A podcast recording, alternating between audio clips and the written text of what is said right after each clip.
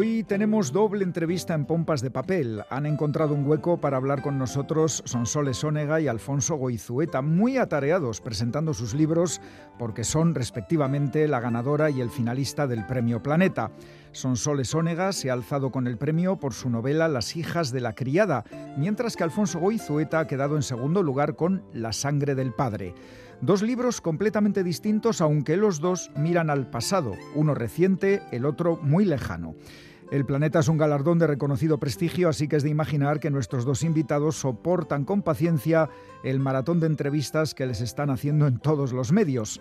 Vamos ya con el saludo y la enhorabuena. Sonsoles Onega, bienvenida a Pompas de Papel.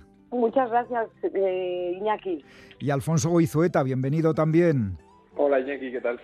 Bueno, Sonsoles, empezamos contigo porque, oye, es que has ganado el planeta este año. Has publicado ya siete novelas y ganado dos premios importantes, el Fernando Lara y ahora el Planeta. Pero en tu caso el oficio de escritora se ve eclipsado por tu popularidad como periodista y presentadora de televisión.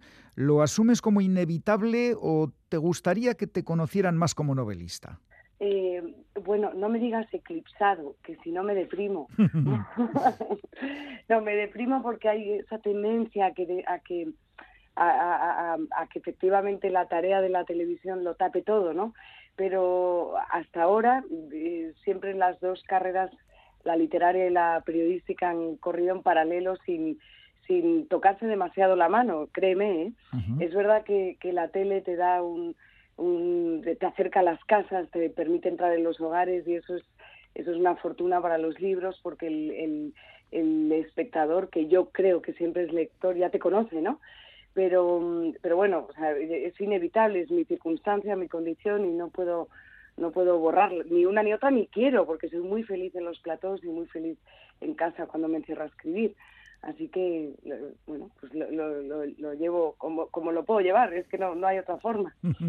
Has dicho que Las hijas de la criada la escribiste eh, entre camerinos, fines de semana, vacaciones sin hijos.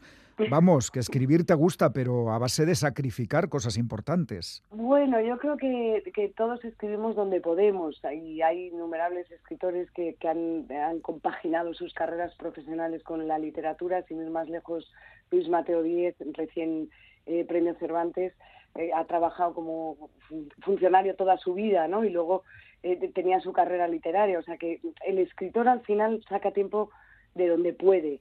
en mi caso, a lo mejor parece que tiene poca épica lo del camerino, pero es que trabajo en una televisión y es el único espacio en el que hay algo de silencio, donde no te molestan y sobre todo en los de Telecinco he escrito muchísimo esta novela porque la empecé hace años eh, cuando estaba trabajando allí.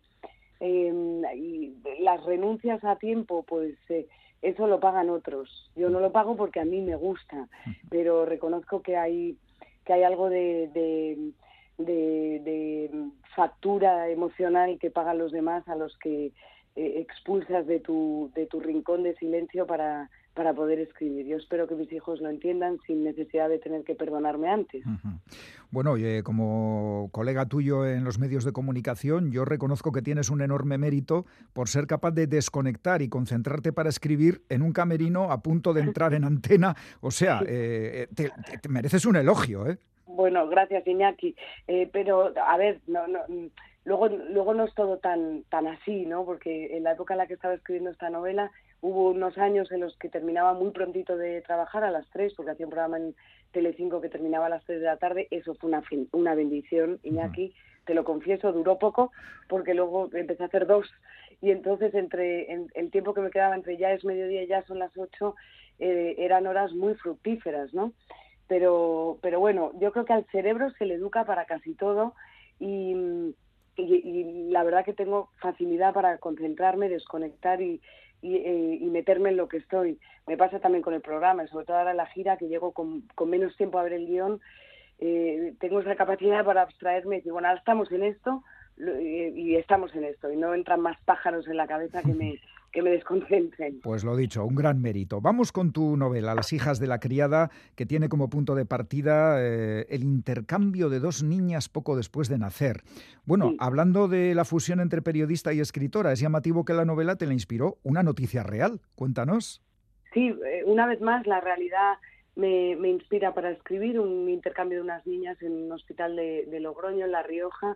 Lo descubren cuando ya son mayores, nosotros lo contamos como periodistas, a mí me interesó muchísimo, pero es verdad que ellas no quisieron eh, contar más, ¿no? Así que la noticia murió, pero la novela nació en aquella historia y me parecía fascinante lo que podía haber detrás de, de ese suceso que no deja de ser una imposición del destino, de la mala suerte, de lo que tú quieras, ¿no? La novela es una venganza, pero eh, si lo hubiera hecho sin, sin, sin sustento en la realidad, quizá hubieran pensado se le ha ido la mano, ¿no? Pero es que la realidad siempre supera la ficción o muchas veces supera la ficción y para mí es fuente de inspiración. Los periodistas lo sabemos, ¿eh? lo de que la realidad supera la ficción. Sí sí. sí, Las mejores historias están en los periódicos donde se ha escrito casi todo, las pasiones, eh, las historias más, más eh, tremendas que te puedas imaginar han ocurrido. La noticia de la que hablas efectivamente ocurrió en La Rioja, pero tú ambientas la novela en Galicia y en Cuba durante los dos primeros tercios del siglo XX. Eh, Galicia sobre todo. ¿Por qué Galicia? Bueno, Galicia es, una, es mi tierra mm, de, niñez y, las novelas son en parte lo que hemos vivido. Galicia es, ha sido y, quiero que sea siempre mi abrigo, así que no me cuesta nada arroparme con, con, toda su magia, ¿no? Así que además que las novelas pasan tanto, tanto tiempo, eh, vives una segunda vida imaginaria que, que estar, estar allí, estar en la costa gallega, mirando a Cies, eh, ha sido un placer. Aparte que a mí Galicia me inspira siempre, supongo que a todo el mundo, eh, como también vuestra tierra, ¿eh? son tierras muy mágicas con esos montes. Mi, mi, familia viene de, del centro de Lugo, de una aldea pequeñita, pero la Galicia marinera también es maravillosa, así que no me costó nada eh, volver a Galicia con los libros y, y colocar allí a los personajes y vivirlos allí. Un pazo, una familia poderosa, señores, señoras, criadas, son ingredientes que podríamos considerar comunes en una historia sobre Galicia, pero tú das protagonismo a quien no solía tenerlo, las mujeres, capaces de levantar imperios, por ejemplo, en la industria conservera. Sí, yo me fijo en la, en la conserva, que es un mundo apasionante porque eh, construyó un imperio sin, sin disparar un solo cañón, ¿no? un mundo en el que, aprovechó los, los periodos de guerras para crecer extraordinariamente y en cuyas fábricas había eh, cientos de mujeres trabajando, ¿no? Invisibilizadas por cuestión de la época, del tiempo que les tocó vivir eh, y que eh, de alguna manera en la novela son homenajeadas por, por todo su trabajo. No lo juzgo con la mirada del siglo XXI porque es imposible, ¿no? Eran épocas en las que no había no había de nada y por no haber eh, pasaban fame pero también eh, falta de derechos de condiciones laborales de libertades en fin todo eso que, que hoy parece que viene de serie no eh, pero es, el marco en el que crecen estas estas mujeres que no saben lo grandes que son hasta que la vida les pone en la circunstancia de demostrarlo. Eh, es una novela donde los sentimientos juegan un papel muy importante y la época también, lo has hablado, que no se pueden ver las cosas desde la óptica de hoy, porque hay matrimonios concertados y ausencias durante 6.000 días, como la del patriarca don Gustavo que se marcha a Cuba dejando a su mujer y sus hijos en Galicia, un buen día vuelve y se sienta a la mesa a cenar. Vaya situación, son soles. Eso es spoiler, Iñaki, eso es spoiler. bueno, es un pequeño detalle. no, no, no, me encanta. No, no pasa absolutamente nada por, por decirlo, pero sí, porque las, la, la, la, la matriarca, mm, doña Inés, eh, vive, vive empapada del dolor del abandono, ¿no? que, que, a veces es mucho más doloroso que el desamor que puedes hablar, ¿no? Es un abandono sin palabras, un abandono de silencio, un abandono de, de, una ausencia que la hace a ella eh, tener que ponerse de pie, lo que te decía antes de ella no sabe, ella no es una mujer que esté programada para poner en marcha un negocio, ¿no? Pero se ve en la, la tesitura de tener que hacerlo, se pone el mundo por montera y funda la deslumbrante eh, en el año 1920, ¿no? Con una grandeza de miras y con una generosidad para sus obreras que, a mí escribiéndolo me emocionó. Ojalá consiga emocionar a los lectores. Pues eh, son soles, hay que decir que, ya lo saben, quien nos está escuchando, has ganado el planeta y el finalista ha sido Alfonso Goizueta con solo 23 añitos. ¿Qué te parece la juventud de quien te ha disputado el premio? Bueno, me parece deliciosa, porque mm, a mí me, conocer a Alfonso ha sido uno de los grandes hallazgos de mi vida, de verdad te lo digo. Eso, eso es encantadora, Iñaki. no, no, no, pero es que es verdad que alguien con su edad eh, se acerque a la, a la literatura, sea capaz de escribir una obra magnífica como la que ha hecho, despierte la curiosidad entre los de su generación. Eso me parece eh, digno de elogio permanente, constante y que debería estar en, las escuelas arengando a los jóvenes, ¿no? yo alguna vez he contado, y lo repito con gusto, que de las cosas más bonitas que me ha pasado con el, Premio Planeta no ha sido tanto que mis hijos lo disfruten, sino que quisieran conocer a Alfonso y que incluso mi hijo mayor de, de 14 años me, me pidiera permiso para robar, y lo entrecomillo en estas comillas eh, imaginarias, eh, para robar el libro de Alfonso de mi biblioteca. O sea, esto es una cosa muy grande. Bueno, pues eh, ya es grande que un chaval de 14 años quiera leerse un novelón de más de 600 páginas. Está muy bien. por eso, por eso. Ojalá cunda el ejemplo. Alfonso, eh, vaya elogios a cargo de, de, Lo mejor, lo mejor del planeta es que siempre se habla del tándem eh, planeta finalista del planeta, ¿no? Y la, suerte que he tenido yo de caer con Sonsoles en esta coincidencia, que es que, claro, la, la probabilidad es, es, que es ínfima. No podía haber caído yo con una mejor, con una mejor compañero de viaje. O sea, que es que estoy encantado. Pues eh, Alfonso Goizueta, que ha cursado sus estudios en el King's College londinense, licenciado en Historia y Relaciones Internacionales, doctor en Relaciones Internacionales.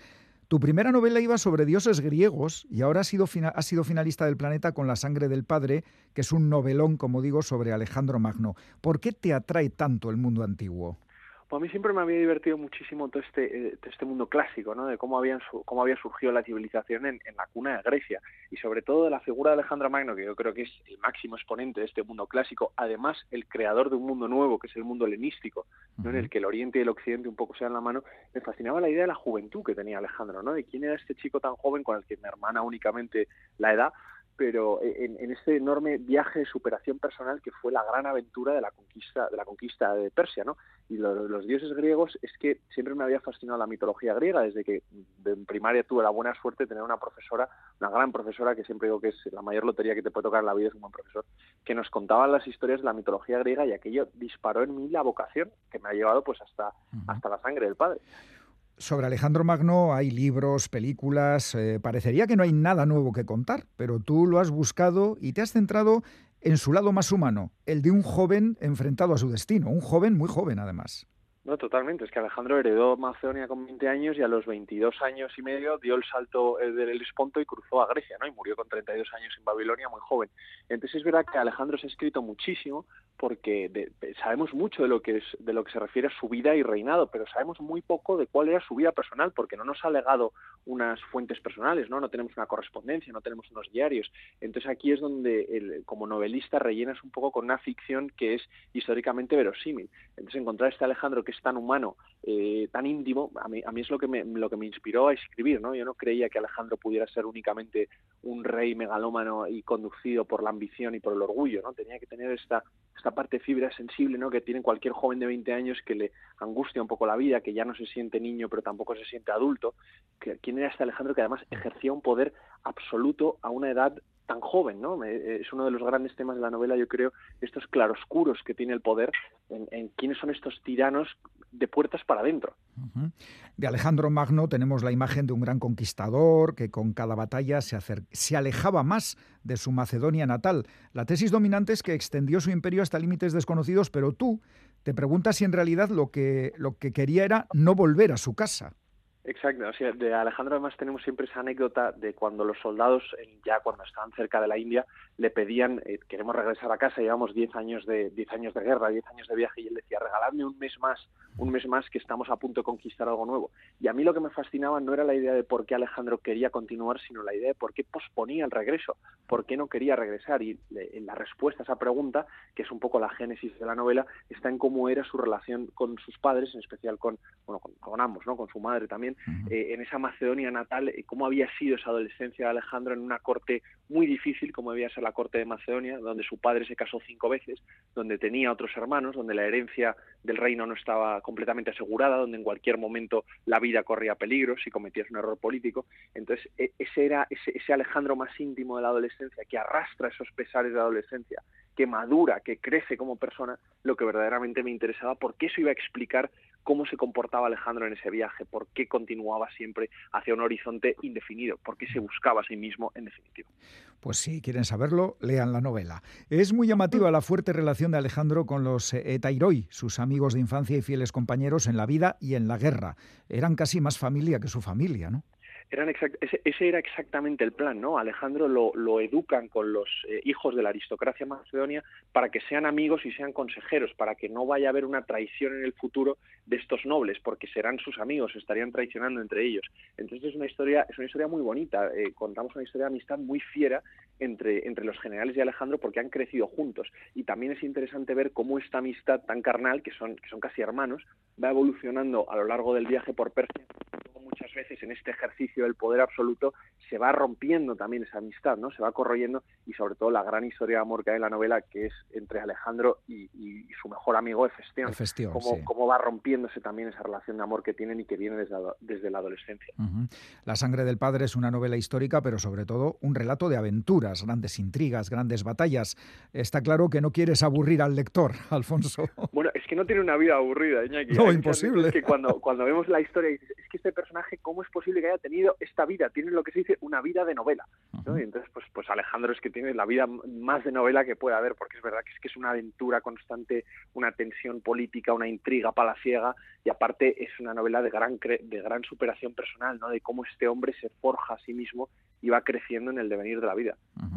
Ya hemos hablado de tu, titulación académica, tu doctorado en Relaciones Internacionales, pero escribes desde los 17 años, atención, dos ensayos autoeditados, una primera novela con dioses griegos, ahora el finalista del planeta. ¿Te planteas dedicarte solo a escribir? Ah, pues ahora que el planeta me ha dado este espaldarazo, desde luego me lo planteo y me gustaría muchísimo hacer de esto mi, mi principal actividad profesional, ¿no? Aunque yo me he dedicado en el mundo académico a una, mm, podríamos decir, una rama más geopolítica, ¿no? más metido en las relaciones internacionales, la pulsión literaria siempre ha estado ahí desde que soy joven y, este deseo, yo creo que es un deseo intrínseco del ser humano, ¿no? El contar historias, el compartir historias. Has dicho, has, dicho desde que soy joven. desde que soy más, desde que era más Desde que eras muy adolescente. Desde que, era, desde que era adolescente, ¿no? Desde la temprana adolescencia como Alejandro. Entonces, bueno, ahora que el planeta me da, me da este apoyo, pues sí que lo voy a perseguir porque la verdad que es que es mi verdadera pasión. Bueno, eh, eres cofundador de un podcast, La Torre del Faro, que acaba de cumplir dos años además. Eh, ¿Qué contenidos ofreces junto a tu compañero Nico?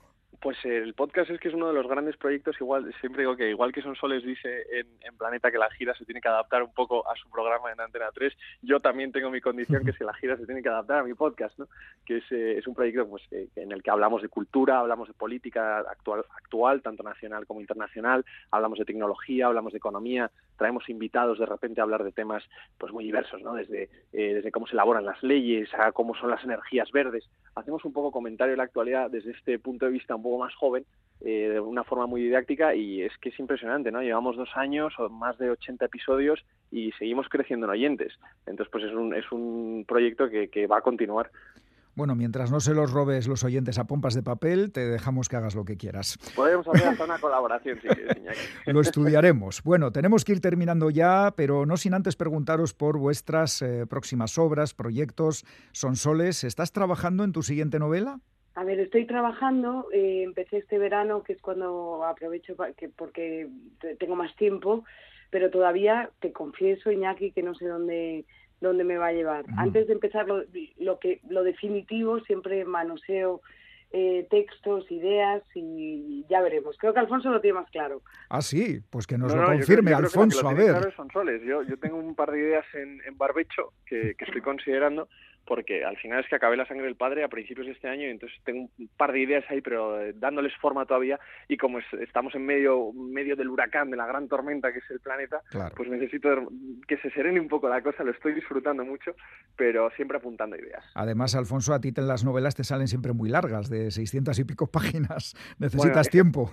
Eso es como decía Borges, que lo único que lo único que merece la pena en la vida es un cuento, ¿no? Si no puedes contar una cosa en una página, no te merece la pena escribir una novela. Yo no sé escribir corto, no sé escribir cuentos, entonces pues sí, son novelas siempre que tienden un poco a ensancharse. Pues Sonsoles Ónega, Alfonso Goizueta, ganadora y finalista del Premio Planeta. Enhorabuena a los dos, muchísimas gracias por dedicar estos minutos a pompas de papel y qué deciros que hasta la próxima, que seguro que la hay. Ojalá. Muchísimas gracias,